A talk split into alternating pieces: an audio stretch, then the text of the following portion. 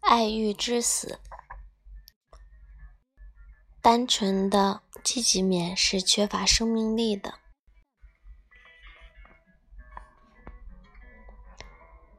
爱欲体现的是与他者的非对称关系，而非资本主义的物物交换关系，因此不可能出现收支平衡的状况。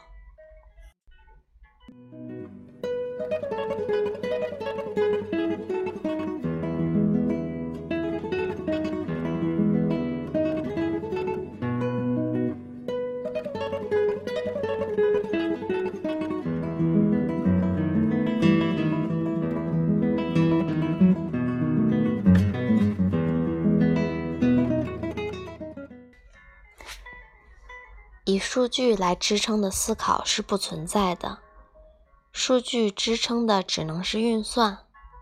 思考是具有否定性的，无法计算的，应当先于数据，即业已存在之物而存在。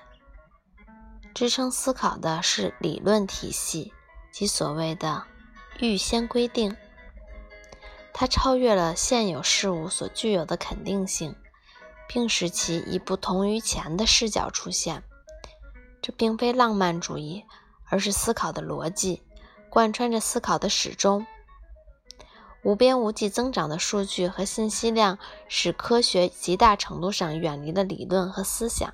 信息是肯定性的，基于数据的积极科学，仅限于数据的比对和调整，却导致了理论的终结。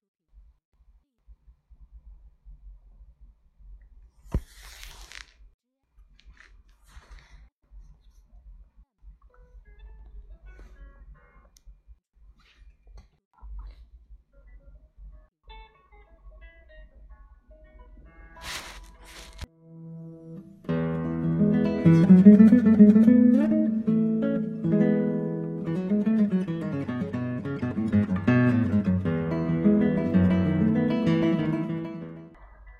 据支撑的积极科学无法带来认知或真理，被人们接收的信息仅能算是知识，但知识不同于认知，知识是肯定性的，因而是积累的、渐增的。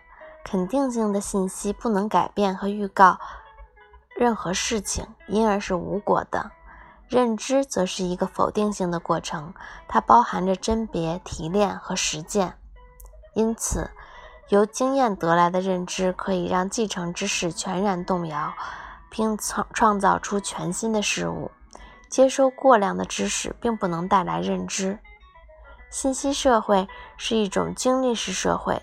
经历是不断累积和增加的，它与经验不同，因为它常常是一次性的，不具备通往他者的入口。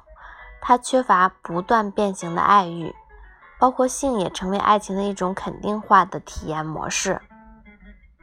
因此，性也是不断累积和叠加的。